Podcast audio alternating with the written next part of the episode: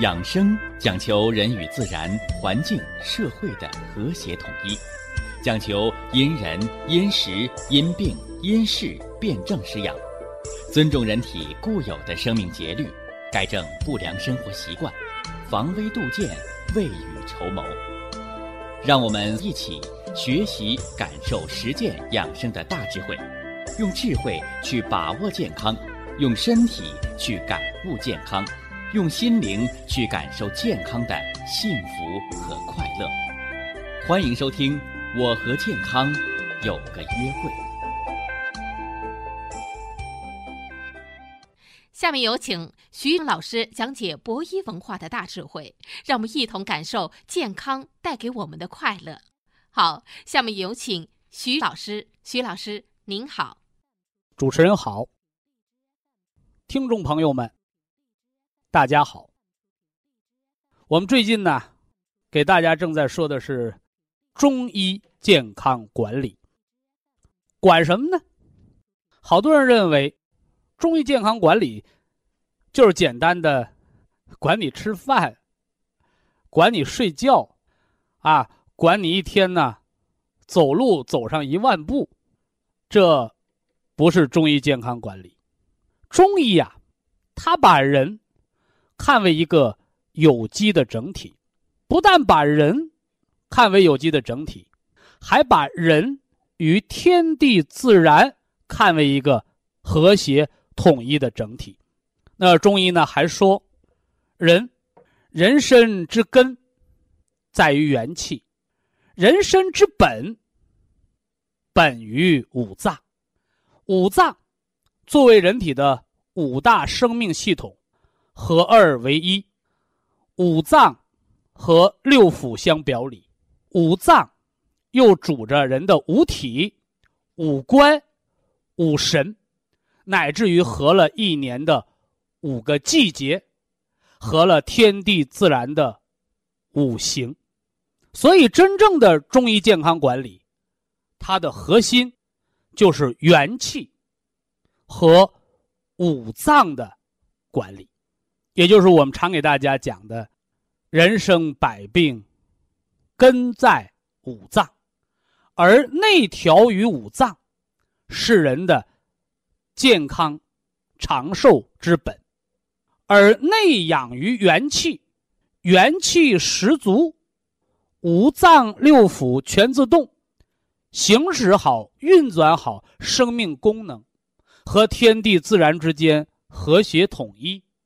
这是人的长寿之根，所以呀，我们最近给大家讲的是五脏运气，是吧？我们前段时间讲，想健康你要运动，而更多的人都是在动，是吧？动的是胳膊腿儿啊，而内运的是五脏。那么五脏它运转的是什么呢？是气。那人体的五脏六气。它是以什么形式来存在着的呢？我们已经给大家讲了，人的精和气，精脱者耳聋，气脱者目不明。人的五官是五脏在体表的开窍，是吧？这是一个表和里的关联。那么你光知道五官是五脏在体表的开窍还不够，你还要知道。人的五官是如何来行使它的生命功能的？肾开窍于耳，这只是它的一个结构。那耳朵如何才能听到世间曼妙的声音呢？是不是啊？人如何才能做到耳聪啊？哦，一定是在你肾精特别足的条件下，你的耳朵它才是聪的。反之呢？哦，人到老了，耳聋了。它也就是提示你，你内在的肾精，包括你的五脏之精，已经空虚了。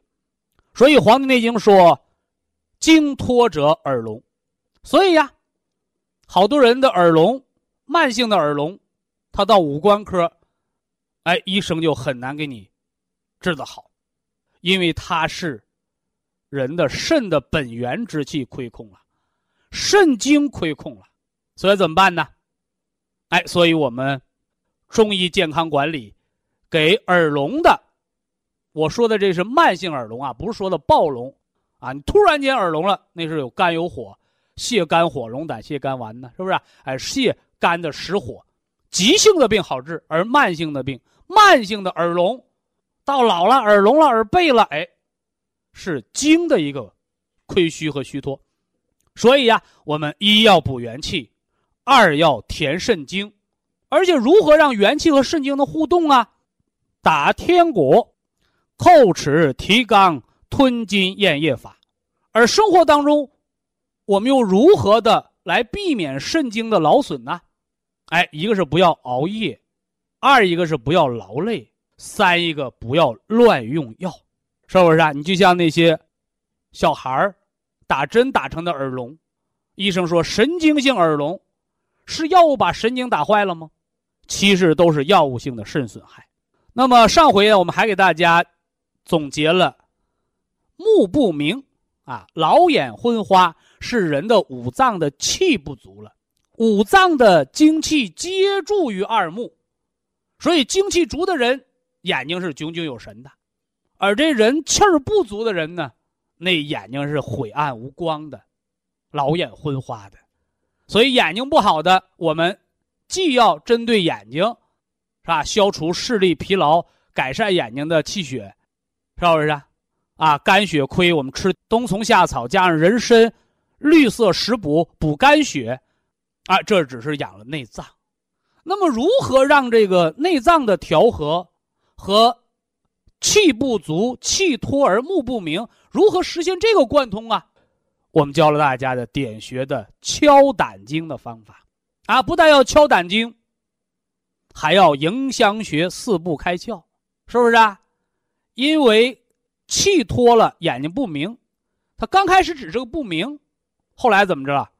长白内障的，出浑浊物、玻璃体混浊物的，再来点急性，因为目不明。经络不通，再来个急性的胆火，得再青光眼，哦，所以眼睛要水火疗法，水法滋阴，火法助阳，而中医的阴和阳它不是孤立存在的，它是辩证统一。正所谓阴平阳密，精气乃生；阴阳决离，精气乃绝。孤阴则不生，啊，孤阳者不长。所以水火疗法，它是一个相继的。我们在养生堂是吧？我的学生和助手都会把正确的中医导引的方法教给大家。好，这是上回的总结啊。下来咱们接着说六气的金和液。何为金呢？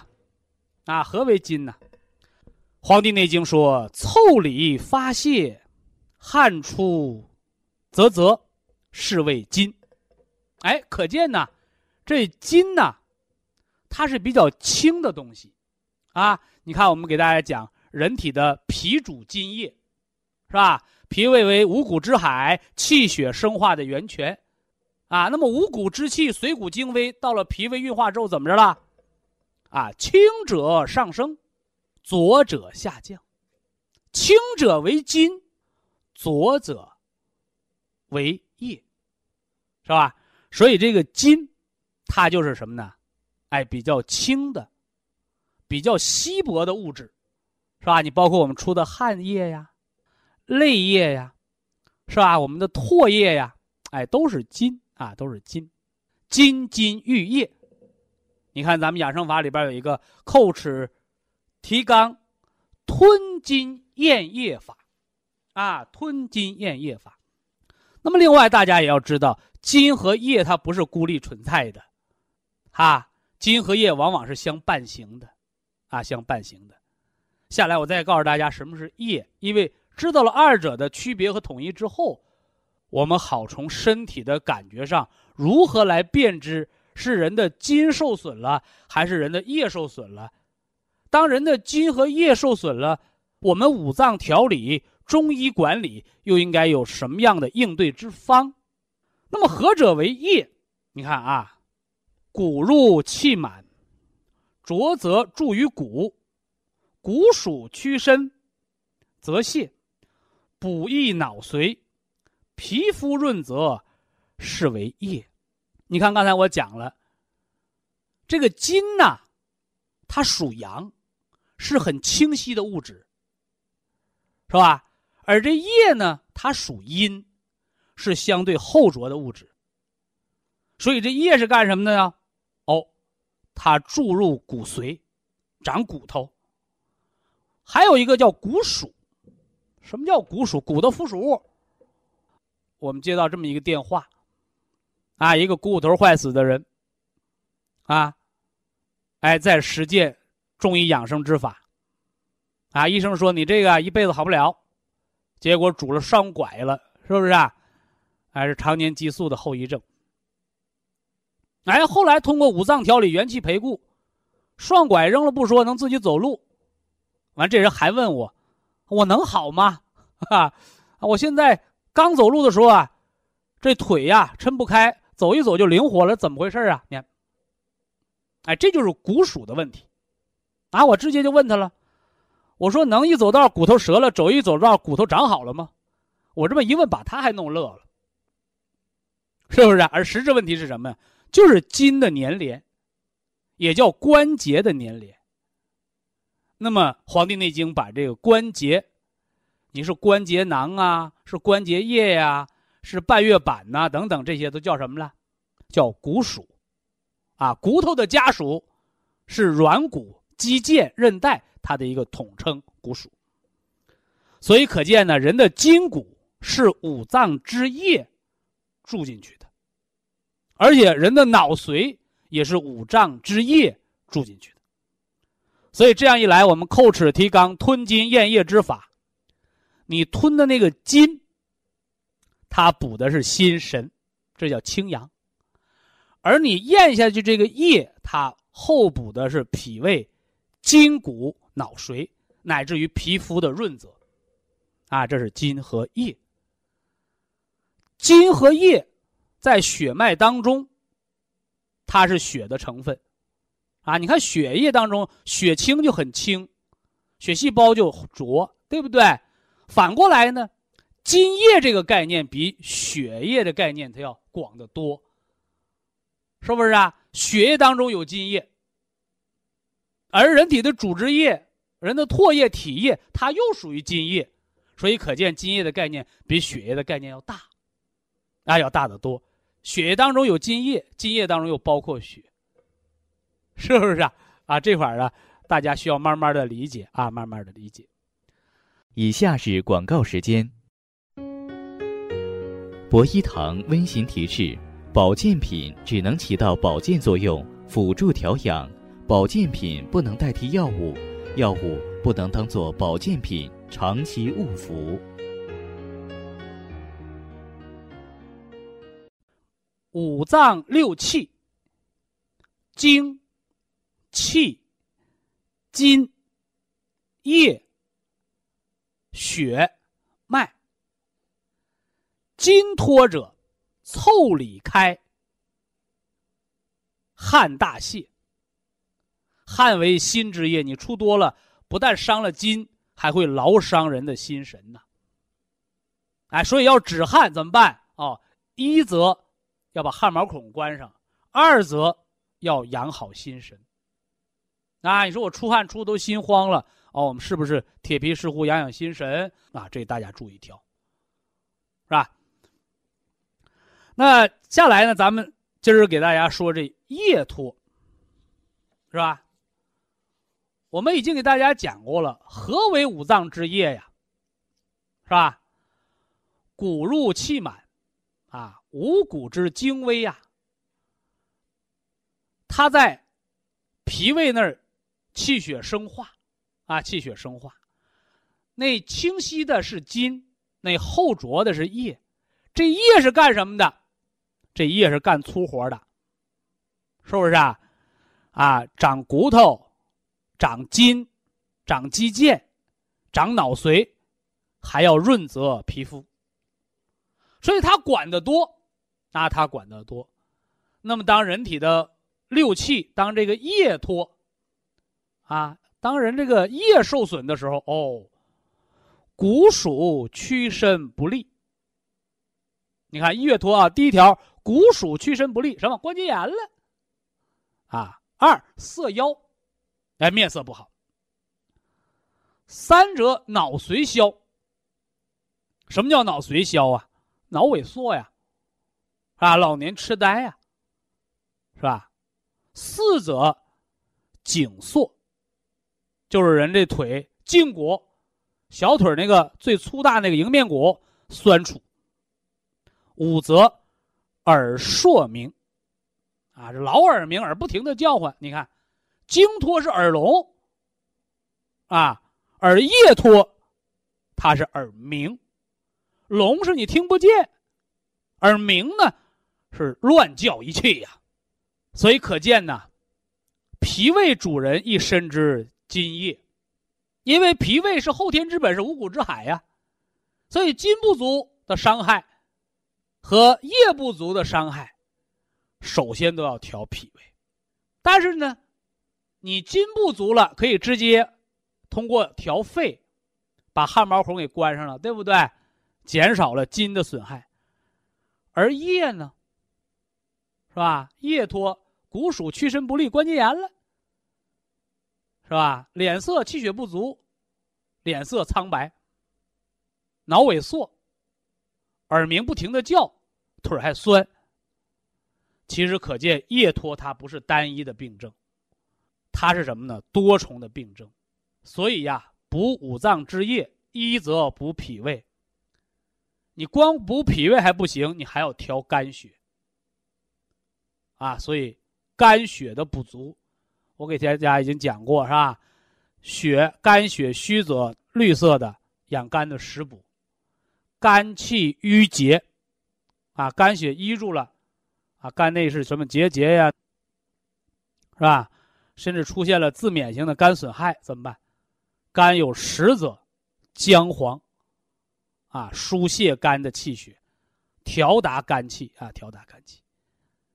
啊，我们用姜黄加上绿色补肝的食疗，所以耳鸣，你看高血压的耳鸣，哎，你是不是伤了液了？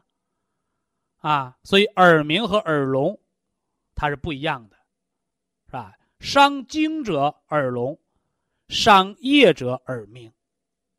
啊，这个呢，大家把它认识好。啊，把它整理好，啊，咱们今天给大家讲《黄帝内经》的这个五脏六气，就是让大家认识到人体的这个气机的存在形式。啊，筋是清晰的，液是厚浊的。所以说这儿，好多人想到了我们那个牛肉补气汤方，我们是只喝那个清汤，我们还是要把那个肉渣子也吃掉啊？你看。我老早给大家讲过，土锅呀，这土可了不得啊！人体五脏它对应着自然界的五行，那人五脏的脾胃五行属土，啊，五行属土。那现代人干吃饭不长肉，干吃菜补铁了，他还缺铁。同样一个锅里吃饭，你怎么就贫血呀？缺铁性贫血呀？是不是？你怎么就骨质疏松啊？你怎么就缺钙呀？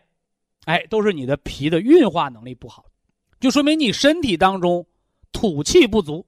那有人说得了，土气不足吃土吧，弄点泥巴吃吧？不是的，这个土气不足不是吃土，是土的运化，运化之性。所以呀，你看咱们做这个牛肉补气汤，你什么铁锅呀、铜锅呀、铝锅呀、玻璃锅呀，你都搞不出来，甚至你搞那个汤都是油。哎，你只有用土锅，土中金，叫紫砂，啊，慢火把它煨出来。你那汤是补的金，大补元气；你那清汤补的是金，滋润皮肤毛窍爪甲，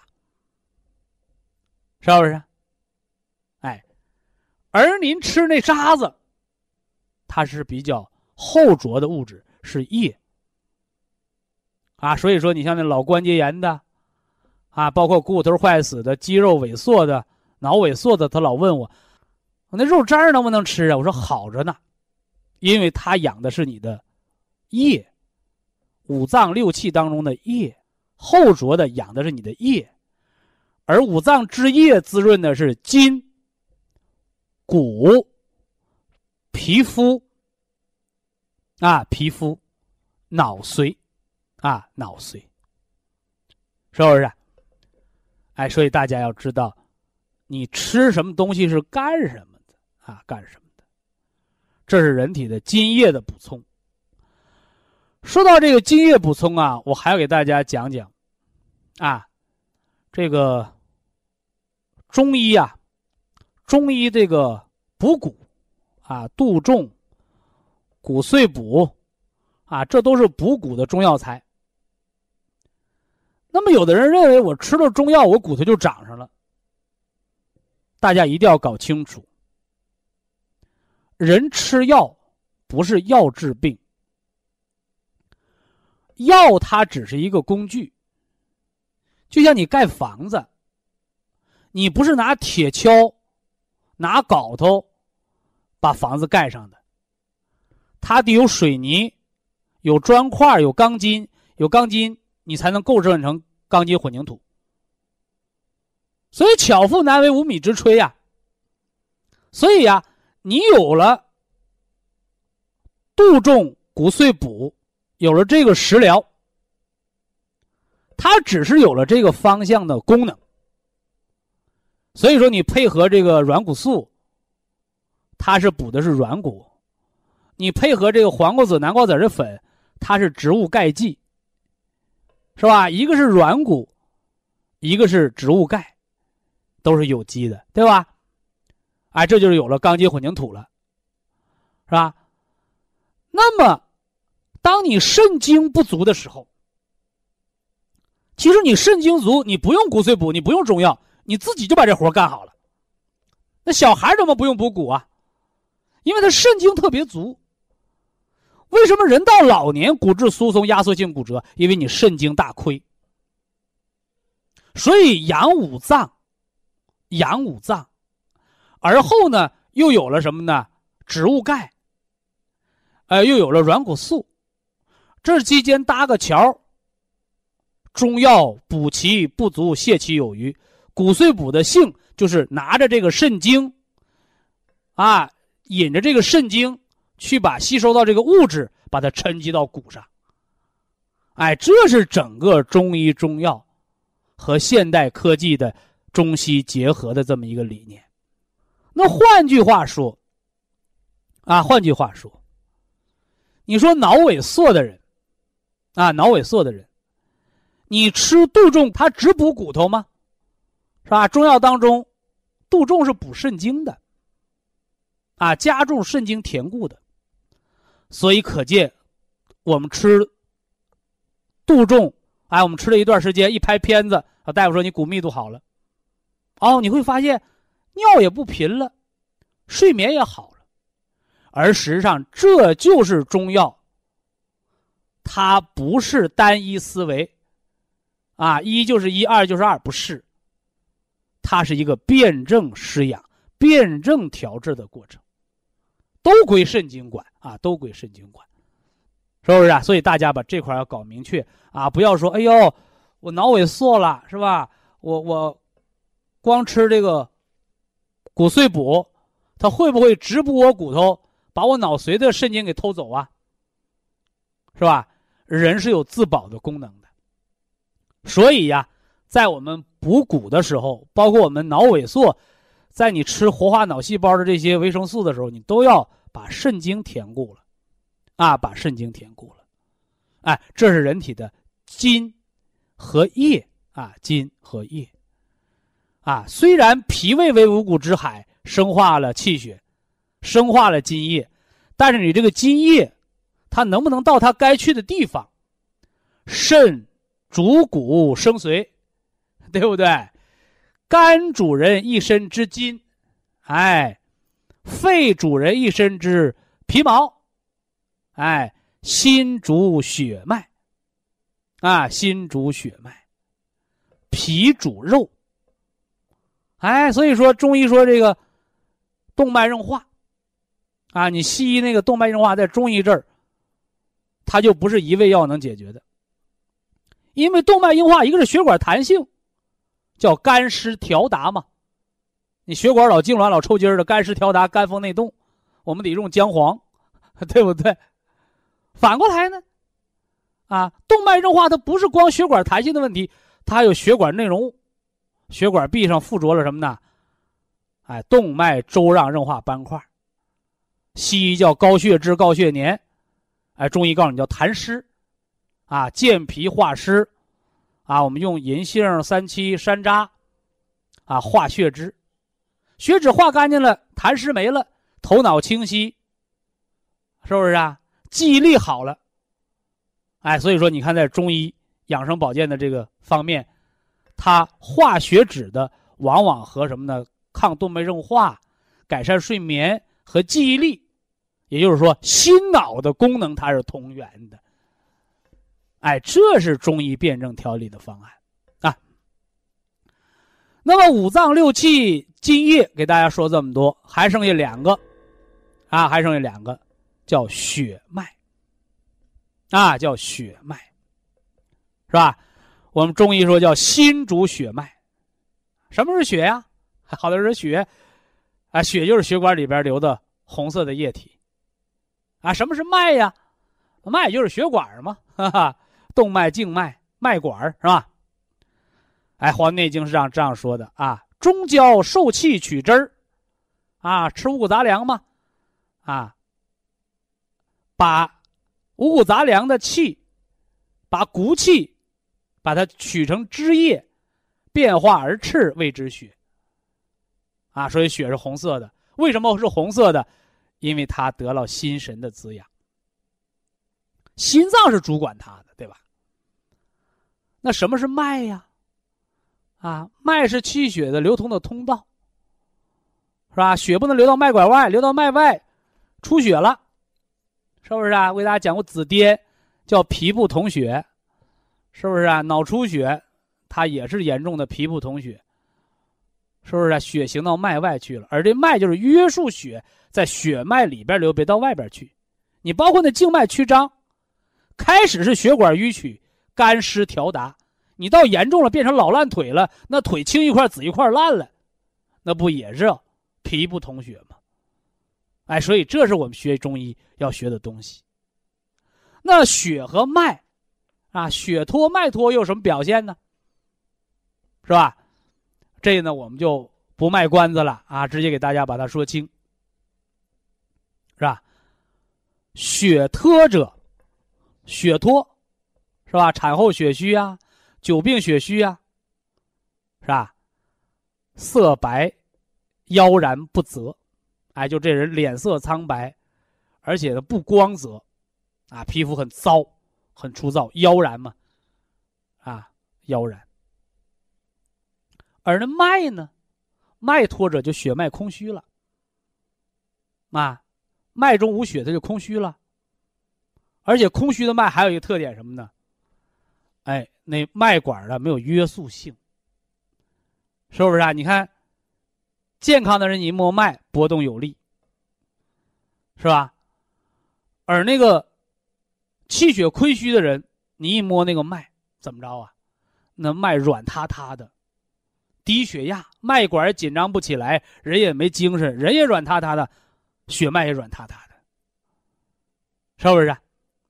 所以中医说心主血脉，而这血是脾胃生化来的，而这血是由心脏来统摄它，啊，由脾脏来约束它，心脏呢来指挥它到哪儿去。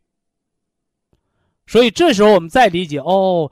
中医说，百病皆由心生，是吧？没得什么严重的病，天天琢磨，啊，甚至啊，人很无知，老很悲观，良性病想成了恶性病，这都是心主血脉，你那心神把这血脉给他想到淤结那儿去了。反过来呢，有些人本来是恶性病，哎，但是呢。通过科学知识、科学咨询、健康疏导，建立了战胜疾病的信心，心脏血脉相通，结果呢逐渐好转，是不是啊？不但没有要了命，反而实现了健康长寿，你这到哪说理去？是不是啊？所以呀，我们常讲打仗，是吧？说兵熊熊一个，将熊熊一窝。那人之生命健康，何为将也？心者，君主之官。所以养生要有一个正确的思维模式，正确的思想导向，而不是盲人摸象。啊，就抱那一疙瘩一块儿，死啃硬骨头，那是不行的。以下是广告时间。博一堂温馨提示：保健品只能起到保健作用，辅助调养；保健品不能代替药物，药物不能当做保健品长期误服。人体当中的六气。此六气，盖为一气耳。是啥意思啊？说人活着，活的就是这一口气。而把这一口气呢，把它划分为六种物质形态，啊，精、气、津、液、血、脉。说是六种，而实际上呢，更准确的来讲叫三对儿。你看这精和气，它是一对儿。啊，精指的是物质基础，先天之精。有了这物质基础，啊，人才能有生命活动。而人的后天的生命活动呢，又要不断的去补充这个先天之精。啊，举一个我们生活当中的例子啊，就现代人，我们都说生命在于运动，啊，生命在于运动，是吧？我们运动是为了什么呢？啊，运动是为了强壮身体。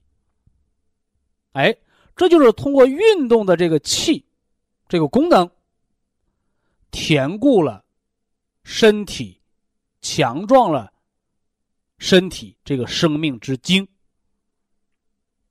所以可见呢，人有精，这叫物质基础了。啊，你有了精，你才有生命活力的本钱。我们再举个例子，啊，你像人得病，怎么着啊？久病体衰。你看人得病，面容憔悴，啊，病了一段时间，哎呦，身体消瘦，啊，掉了十几斤秤。你特别像那个什么血糖高，你看这些消耗类的疾病，啊，把人搞得皮包骨头了，啊，最后灯枯油竭，是吧？耗尽了生命。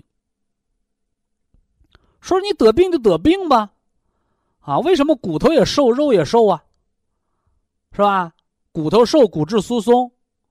骨头瘦，脑壳塌陷；骨头瘦，骨髓空虚，脑萎缩；啊，肉瘦那不用讲了，啊，人的分量越来越低，是吧？贫血、营养不良。哎，这就是人在用这精化成气来保命。啊，我经常给大家讲，人得病瘦了，你瘦的那肉哪去了？啊，你瘦的肉化成元气去救命了，啊，好了，我们掌握了人之六气精和气之间的关系，是吧？可以耗精化气，也可以什么呢？补气填精，啊，他俩可以互为子母的关系。那么我们养生就有了什么呢？方法和手段了。你像，在咱们中医健康管理的元气培固法当中，啊，我们通过喝牛肉补气汤来填精，是吧？为什么我们喝了补气汤，哎，感觉有劲儿了？这是补精化气，是不是？同样啊。我们吃这个葡萄籽提取物，啊，吃这个原花青素，是吧？葡萄籽是葡萄的最核心的部位，这个原花青素又是目前国际上公认的啊，清除体内自由基最为有效的天然的抗氧化剂。什么叫抗氧化？氧化就是衰老，抗氧化就是延缓衰老的步伐。那衰老的反应面就是年轻化，是不是？哎，我们用葡萄籽之精填进去，啊，补的是人的元气的活力，啊，吃饭知道香，啊，啊，睡觉呢踏实。啊，走起路来有精神。哎，所以呀，我们学习文化，学习这些理论知识，干什么？指导实践。哎，就像我们国家现在提倡的，啊，叫科技转换为生产力。这个科技你不光是高科技，它还包括我们的。祖国的传统文化，这些非物质文化遗产的学习、传承和使用，是吧？特别在这个《神农本草经》当中，其实早对葡萄的药用就有过记述。啊，葡萄又名草龙珠，常食可以让人身轻体健。啊，身轻体健，什么叫身轻啊？啊，走路身轻快，元气足的表现。什么叫体健呢？啊，健就是有力量，康就是通畅顺达。哎，这是六气当中精和气之间的生化互补的关系。哎，我们把它运用到了中医健康管理元气培固篇章。而且呢，我们还给大家结合了 C 的补充，是吧？结合了什么呢？啊，细胞活化剂 Q 十，啊 Q 十的神经细胞的植物神经的营养。哎，这是精和气之间的关系。啊，你看人有六气，啊，人有六气。其实呢，天地的万事万物之间，它都有它各自的气。你比如我们学这个阴阳五行，是吧？阴它有阴的气息，阴的气息就是封藏、收敛、安定，是不是？那阳的气息呢？阳的气息就是运动、发散、欣欣向荣、活力。是不是？那么五行啊，木气主生发，火气主发散，金气主收敛，是吧？土气主运化，水气呢？水主封藏。这是自然界当中五行之气，是吧？那落实到自然界的万事万物当中，啊，我给大家讲过那个枸杞姑娘的故事，是吧？你看一颗枸杞子，春食枸杞芽，夏用枸杞花，秋食枸杞果，冬啃枸杞根。这什么意思？你看，同样在一株植物上，那个叶和芽，它就是生发之气，是不是？而那花儿呢，开花嘛，花儿就是发散之气，啊，发散之气。所以我们夏天呢，喝点花茶发散阳气。你说我就不听那个，我就偏大冬天的喝花茶。那你就是没病找病，肾精不藏。你说我喝了这个一冬天的花茶，那你到春天就容易得流感。为什么呢？你冬日不藏春，必生温病，这是《黄帝内经》当中写的，你对不对？那你就遵循这个原则，气化的原则，是吧？那么食果呢？果就是运化。所以说，你像葡萄酒也好，山楂酒也好，苹果酒也好，你要把这些果进行了什么呢？酿制，是吧？在西方叫酵素，啊，叫酵素。其实啊，果酒这些果蔬酵素。它的作用就是什么呢？化食。啊，帮你清除血脂，帮你化出油脂，帮你化这个食积，是吧？所以他有的人就不懂了，说我今天呢喝红葡萄酒，来给我配个沙拉果盘儿，表面上看这个人好像挺洋气、挺高雅，告诉你没文化，是不是？你喝红葡萄酒。配水果果盘甚至有的人配上那个这个这个，什么冰激凌冷饮。你就等于到饭店点了个大菜，说来给我来个大蒜炒洋葱。好多人一听这就乐了，大蒜炒洋葱怎么吃啊？两辣碰到一起，那越吃越辣嘛，没错啊。所以中国人的食材尚且讲究四性五味寒热互补呢。韭菜你得炒鸡蛋，是不是啊？哎，那个洋葱，你可以也炒点鸡蛋，炒点清凉的食物，就是热和凉有把它搭配开。所以说，那我们要是吃喝这个红葡萄酒，我们吃什么？吃烤肉，吃烤肉，是不是？啊因为烤肉它有内火啊，你配点这个什么红葡萄酒，它可以化食。那反过来呢？啊，现在有些老人家也不懂。哎呀，哎呀，我小孙子这个周末到我家来了，我得给他拌点凉菜吃。那结果给孩子吃的什么呢？爱感冒、爱咳嗽、皮肤过敏。凉菜，你北方的什么大凉拉皮儿，南方的什么拌菜心儿，你这些凉菜、冷菜，给谁吃的？是给人喝酒的人做下酒的菜。因为不管中国的米酒、黄酒，还是现在你喝那个二锅头，酒为彪悍之物，它都是热性的。所以热性的东西你就得配点凉菜，这才是阴阳平衡之术，是吧？这说了果，果的这个作用，水果，包括水果酿成的酒，它的化的作用。什么叫化？化就是从开花到结果。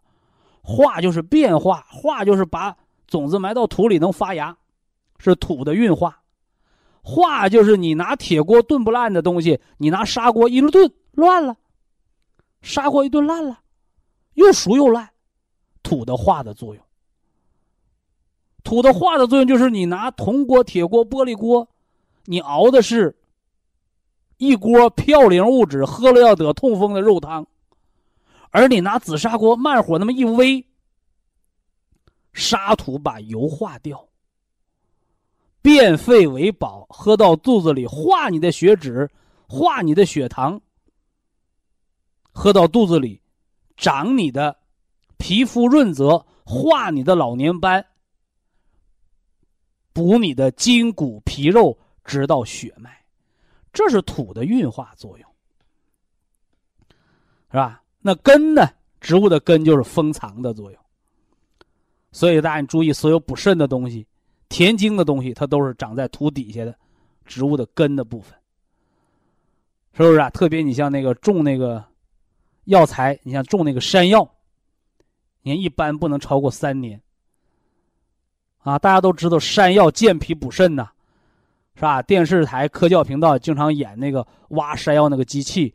好家伙，那个山药能扎到地下一两米深呢，是吧？你种完一年了，你那地栽种山药板结了。说怎么回事啊？说那个山药已经把土当中的营养都藏到了这山药当中，所以我们吃这个枸杞山药小米粥，啊，强腰补肾暖脾胃，是吧？但是世间万事万物，物质是守恒的，啊，你这一片地种了那么多山药，这山药给那么多人吃了，腰肾强了，那地就贫瘠了，是不是？所以种药材的土地要轮作，你不能老可一样药材，最后这地就什么呢？种的出问题了。当然了，一方水土养一方人，一方的水土造就的一方地道药材。你像那个三七，我们给大家讲止血方里边那个三七，包括那个化血脂的那个三七加银杏加山楂，啊，那外国人是吧？他也拿三七苗回去种，种不活。你包括咱们中国，咱们地大物博，那中国产三七的地方。最地道者云南文山，能长出来不错的，那就是贵州、广西，是不是啊？你说我换个地儿，我到那东北那老黑土地上，我我要种种那个三七，颗粒无收，是不是？这就是地道药材。只有那个红土地儿，它才能长出被李时珍誉为血病圣药的三七。三七补血第一，那土是红土，对不对？你反过来呢？你那人参，人参生津止渴，大补元气，它长那个长白山的黑土地。你到长白山的黑土地叫白山黑水，白山指的是长白山上面那个积雪，是吧？黑水松花江。是不是天坛里人的水？而土地呢，是黑土地才能长出人参，而且还得是烙阴坡的山土。你这叫什么呢？药材的灵气，是吧？所以啊，同样啊，你像咱们吃这个原花青素，我给大家讲了元气培固，原花青素加细胞活化 Q 十加微量元素补充的硒，是吧？这原花青素。它活性特别高，是吧？抗氧化、清除自由基的能力是维生素 E 的五十倍，维生素 C 的二十倍，而且急速吸收，吃到肚子里二十分钟就可以达到最高的血药浓度，是吧？而且它的半衰期是七个小时。所以好多人问我这东西怎么吃啊？我说一天一次吃完，还是早中晚吃啊？你看。哎，怎么吃？春天、秋天就早六点，中午十二点，晚六点，一日三次，各三到四粒，这么服用，对吧？回过头来呢，你说夏天，那你就提前一个小时，是吧？那你说，我呢？到冬天呢？到冬天你推后一个小时。那你说北京的和新疆的人吃是一个时辰吗？不是，你按什么呢？按你当地日出的时间定为六点，后推六小时这么吃。所以这就成了什么呢？中医点穴的子午流注。中医的子午流注是按时辰开穴，而食疗养生你要研究有效含量的半衰期，也是按时辰来给它，给它的作用量。那么当然了，原花青素，你像那个半条命的朋友，你在用，什么叫半条命？你肝硬化、腹水、肾病、肺心病的、肾衰的怎么办？哎，你可以在晚上夜半的时候，就是晚上起夜上厕所的时候，加服一次的量。哎，这是中医健康管理，中西结合，科学与传统文化融合的一个调理的方案。非常感谢徐正邦老师的精彩讲解。听众朋友们，我们店内的服务热线零五幺二六七五七六七三七和零五幺二六七五七六七三六已经全线为您开通，随时欢迎您的垂询与拨打。客服微信号：二八二六七九一四九零，微信公众号搜索“苏州博一堂健康管理中心”。下面有请。打通热线的朋友，这位朋友您好。喂，徐老师吗？啊，您好，你好，徐老师，我是枣庄的博一堂的有缘人。枣庄听众，嗯，对。您请我。我我从一二年我就喝保元汤，服服这个普金康嘛。哦，呃，一二年就开始使用博一的养生产品了，对对，嗯徐老师，这叫老用我。原我原来吧，我的是肝肾都多发性的囊肿，哦，右肾吧动过一次手术，脚肾之间又动了手术。肝也长囊肿，肾也有囊肿哈。对，还有钙化灶。你那个手术啊，囊肿是割不干净的。另外，那个钙化灶就是里边长的瘢痕了哦，内脏的修复疤痕了啊。对对对，嗯呃，还有那个钙化灶，脸、手啊都长那个青硬，那个跟小米粒子那么大的小寨子都挺硬。哦哦，呃，颈椎也不好，腰腰也不好，腰椎滑脱。呃，你肝不好，颈腰肯定不好啊。对，在今年吧要给我动手术了，我家人不同意，我也不同意。你动手术的话，你长不上，不白开刀了吗？对我通过喝保元汤，我的颈椎现在好了。原来吧，颈喝椎保元汤不能长，好了，叫内源性调养，呃，它从里边长好的，不是外面给它盯上了，是不是？对对，嗯我现在吧，呃，没有感觉了。呃，原来吧吃饭胀，肚子胀的就什么样，吃完饭就得赶快的，呃，糊了肚子出去走才能好。通过咱这个博益堂的，呃，就是原来得吃完饭搁手在肚皮外面还得帮帮忙，现在不用帮忙了，那肠子肚子自己就能干活了。对，哎，原来吧那个，呃，肝内那个胆管扩张，胆囊那就是。胆汁堵了，憋的扩张了呗。对对，嗯胆囊增大。我通过吃咱博益堂的产品，现在没有感觉了，还能干活。打打 B 超，那扩张就都消了啊。我没有感觉了。嗯，检查检查，你得知道好到什么样啊，里头是吧？哎我我腿吧，原来不能走，走着走着吧，走几步就得赶紧站着，站着不能走了。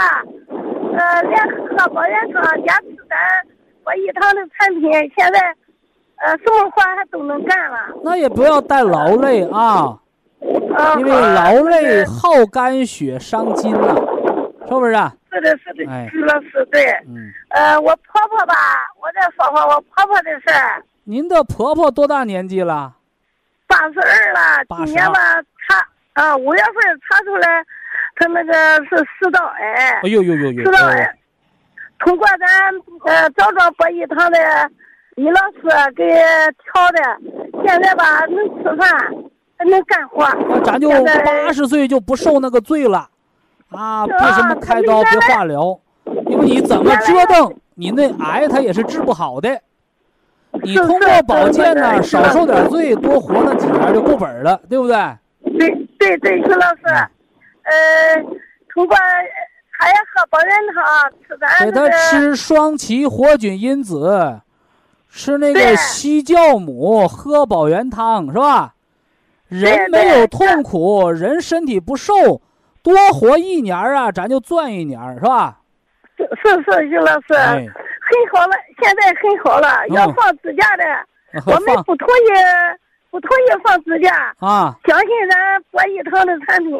那你只要是食管能通，就不用放支架。但是如果是的不食管长长炎了，你吃不进东西就得搁支架支起来啊。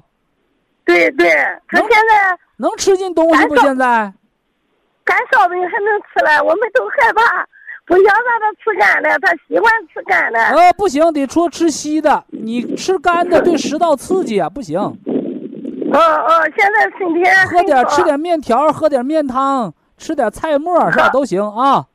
啊，好好，嗯徐老师，我首先再跟你说一说，咱博益堂的这个李老师啊，嗯，他们 对我们太好了，我呃枣最喜欢上庄博益益堂的指导老师的服务挺满意哈。对对，行得打一百分，我得打一百分儿还得多。另外那个老太太呀，家里婆婆那个，呃，你这个体检不体检我就不管你了，因为你也舒服了。就老太太这个，即使咱们不手术不化疗，咱们也隔个半年做个体检，最起码做到心中有数，对不对？不能说那反正治不好的病就不管了，那也不行啊。啊，定期？半年给老太太检查检查，看病啊，发展到什么程度，还是没发展，还是缓解，得知道，得做到心中有数啊。好好，哎徐老师，啊，好了，现在我们祝您的一一家人都健健康康我还有一样事儿，徐老啊，师。还有啊，还有啊，啊，我这个半个原来吧，一零年就查出来脑萎缩，我这个脚边儿脚边儿吧手麻，我现在吃咱那个三七银杏茶多酚儿，知道吧？我手不麻了。手不麻了，动脉供血就通了呗。啊，对，我还有一样事儿，就是我这个这边靠耳朵旁这儿吧，好有点那个就跟上火的样。我这个好感冒，一感冒吧也不发烧。就你是耳朵后是。肿啊还是疼啊？也不中，也没觉得中，就是给火火跳的那个感觉呀。你把磁疗脚垫晚上给它枕上贴上啊，哦，行行，这是神经。性的，神经性的。我还好嗓子吧热，一感冒也不发烧，就是嗓子热，听着早啊感。冒感冒叫上呼吸道感染，打哦喷嚏、流鼻涕、咽喉肿痛、发烧，这些都叫感冒症状。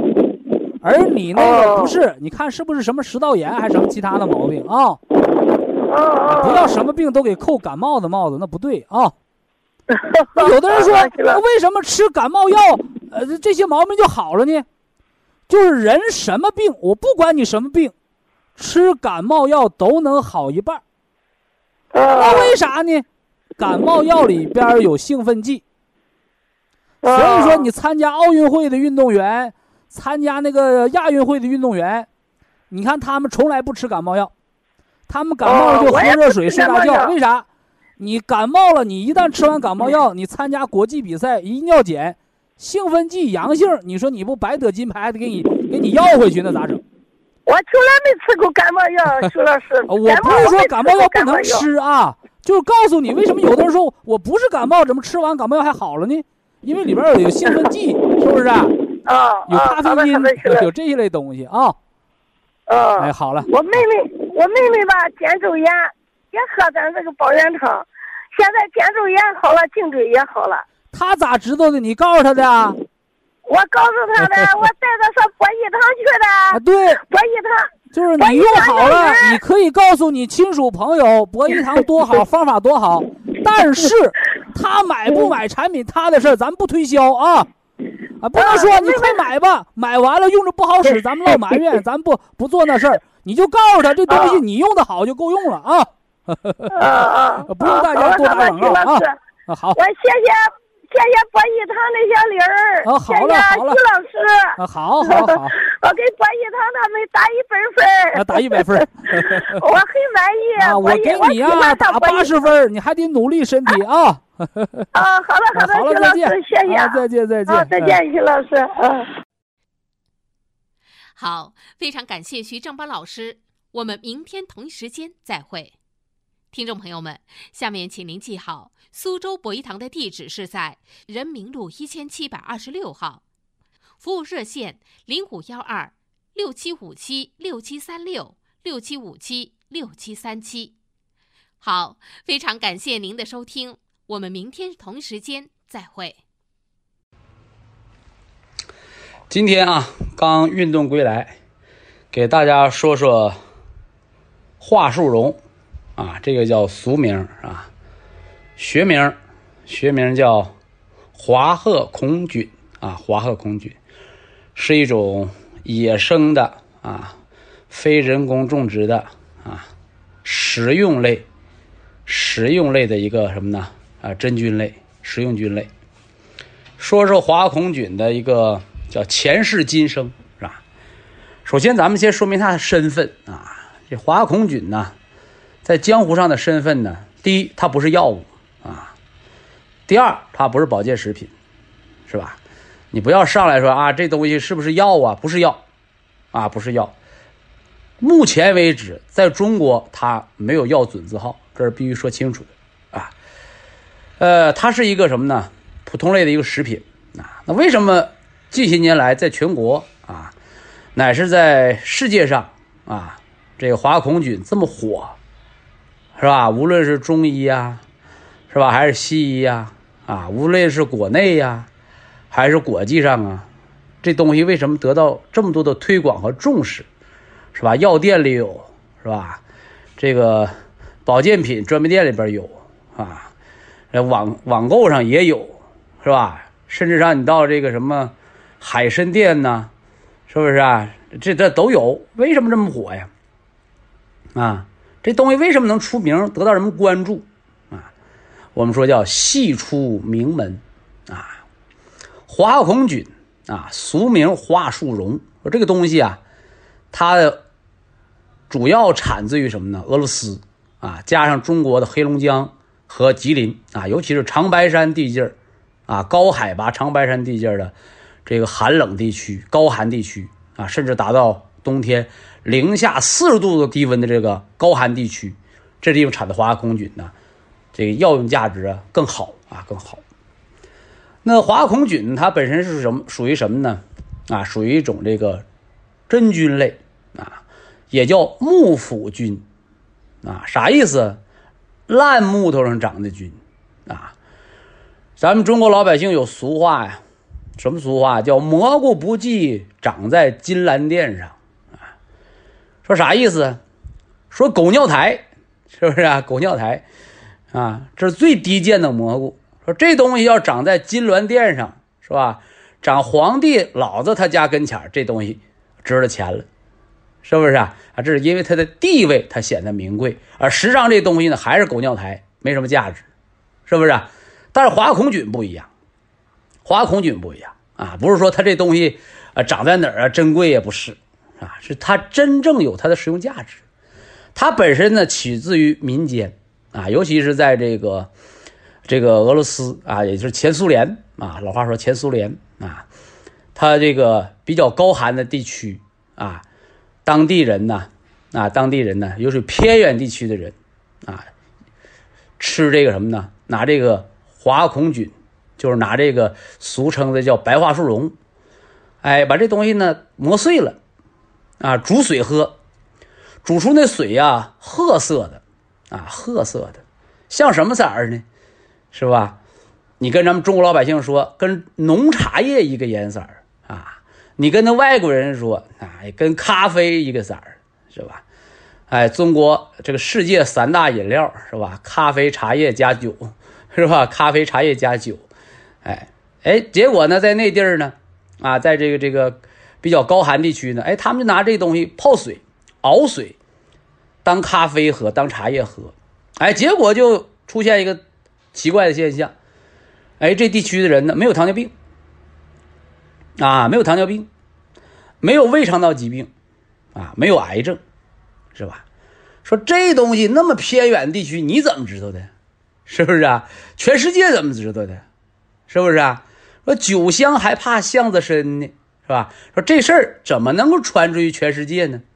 哎，我刚才说了个词儿叫“系出名门”，哎，是谁给他做的宣传？谁给他打广告啊？哎，这人呢了不得。但是这人了不得归了不得，他那名字啊，大家可网上可以查啊，他那名字一大串是不是啊？前苏联的这一个作家，那名字就是什么洛维奇呀，那个奇那个奇，咱也音译不过来，是不是？咱就不叫他名了。但这人为什么出名？诺贝尔奖，是吧？一说诺贝尔奖，咱们中国人都明白哈。诺贝尔奖中国有，那我们莫言，是不是啊？莫言那一说的有名，是吧？咱们中国这医疗界诺贝尔奖一说，大家也都知道，是吧？屠呦呦、青蒿素，是不是啊？那国外国际上抗疟专家，疟疾啊，是吧？尤其是贫困地区得疟疾要死人的，哎，青蒿素，哎，把疟疾给消灭了，这了不得！那么实际上呢，青蒿素这个东西，它是伟大的发明，不假。但是青蒿素也有青蒿素治不了的疟疾，怎么办？是吧？那电视台采访屠呦呦，屠呦呦说了，是吧？这东西不是我发明的，我只是研究它提取工艺。说这东西谁发明的？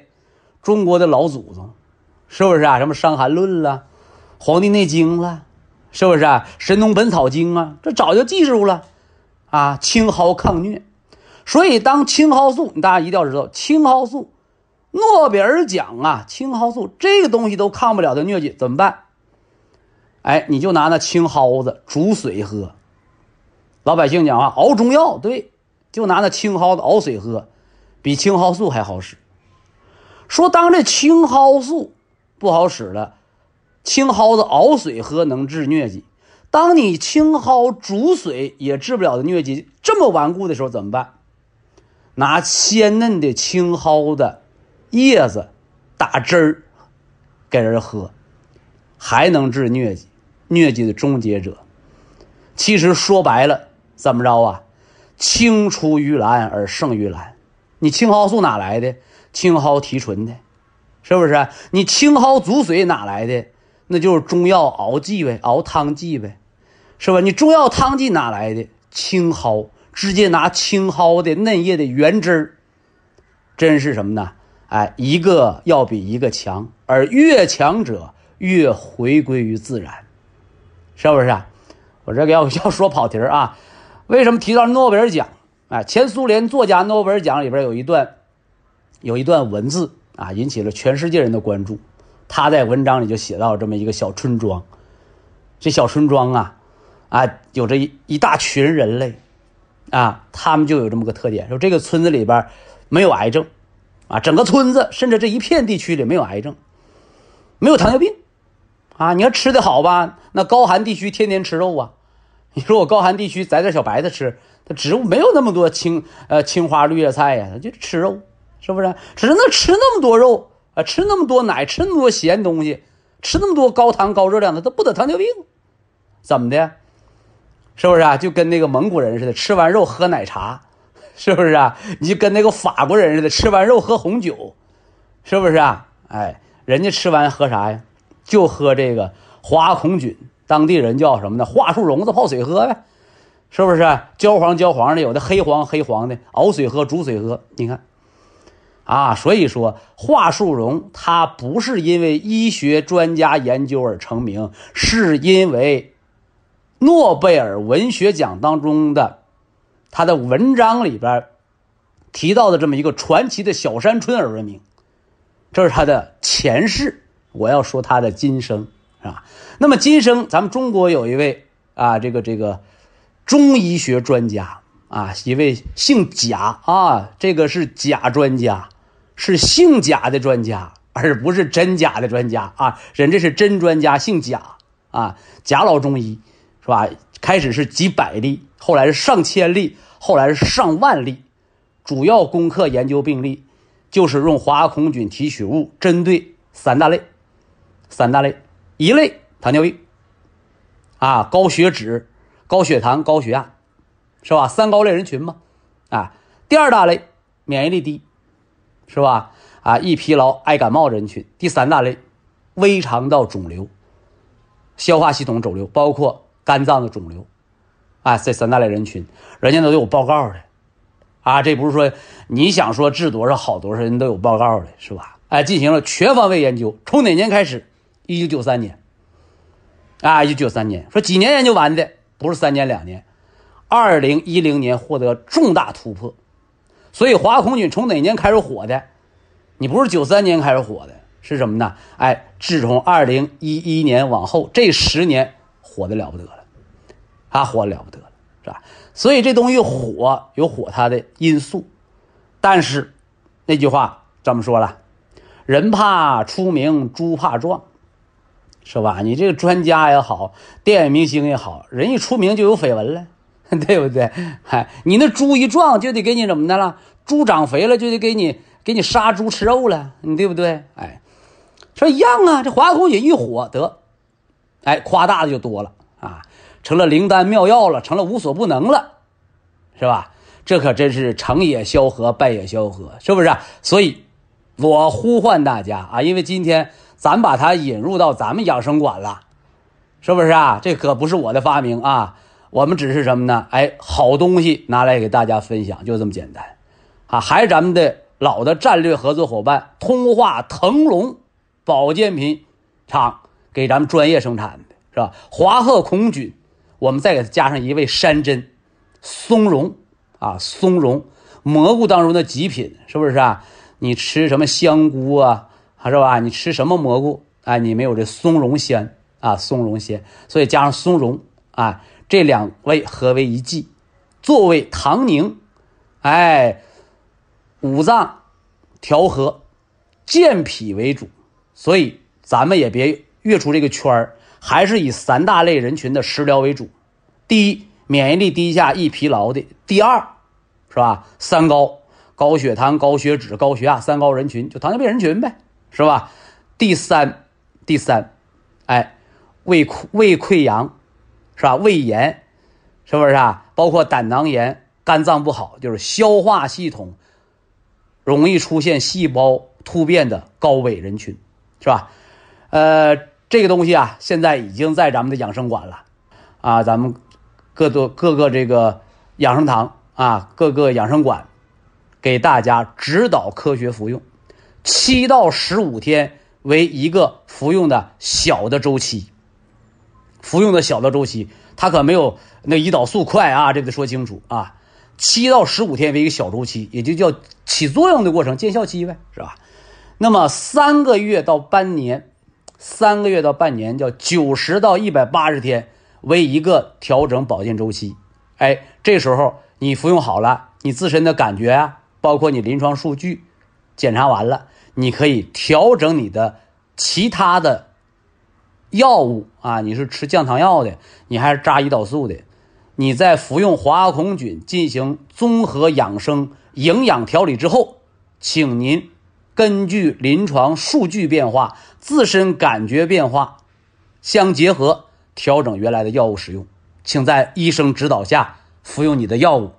请在营养专家的指导下，科学服用保健养生食疗类产品，是不是啊？这是今天咱们把这个华孔菌的前世今生给大家啰嗦一遍啊！咱们这实打实的说，是吧？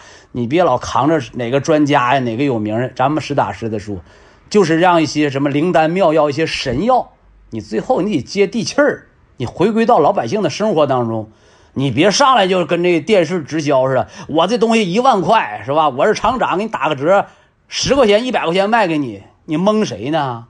是不是啊？你药厂不都挣钱，你还能把赔底儿朝天呢？